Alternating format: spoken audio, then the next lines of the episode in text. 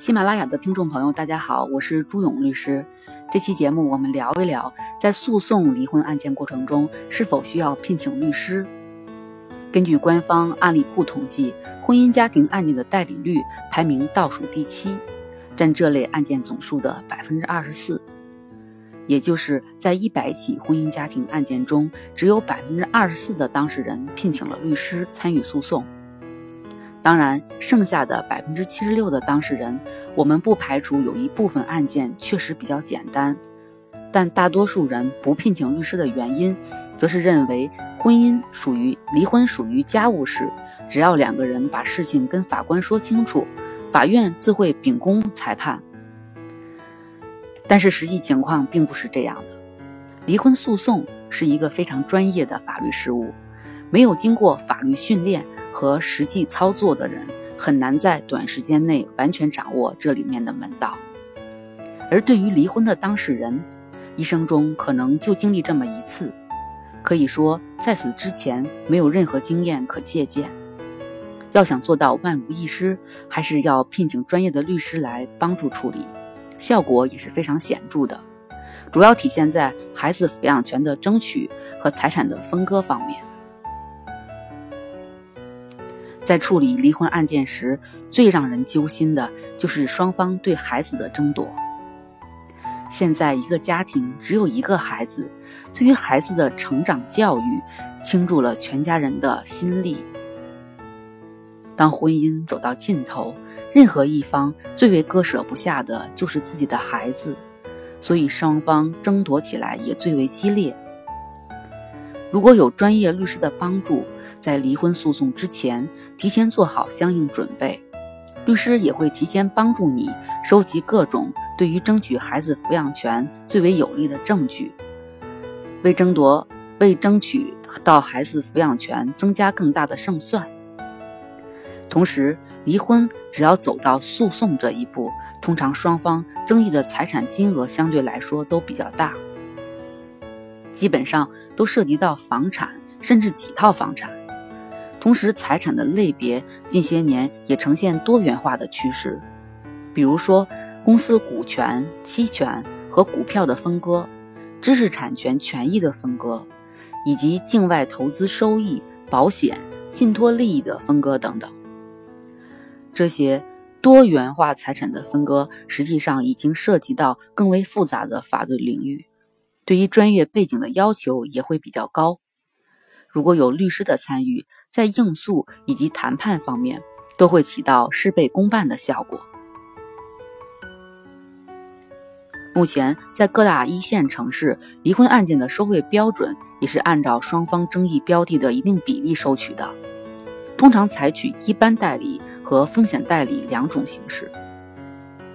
通俗一点说，一般代理体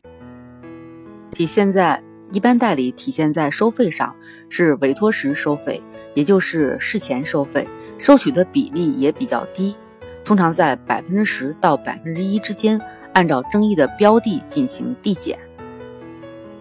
而风险代理则是事后收费的一种方式，也就是等案子结束后，当然这里指的是法院的判决生效后。且对对方已经拿到了判决所判给当事人的财产时，律师才收取费用。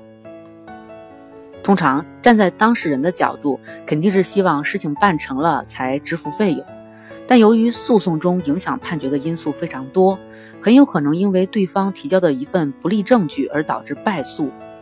一旦败诉，律师就要和当事人共同承担风险。还有时是当事人之间私底下达成协议。律师到最后也拿不到律师费的情况也很多，因为诉讼的周期比较长。如果第一次起诉被法院驳回，原告一般需要等上六个月时间才能再起诉。等一审判决作出后呢，如果对方不服或者委托方不服的，还要提起上诉。这一来一回，完成整个诉讼过程至少三个月，多则一年，而最终执行是否到位？还是个未知数，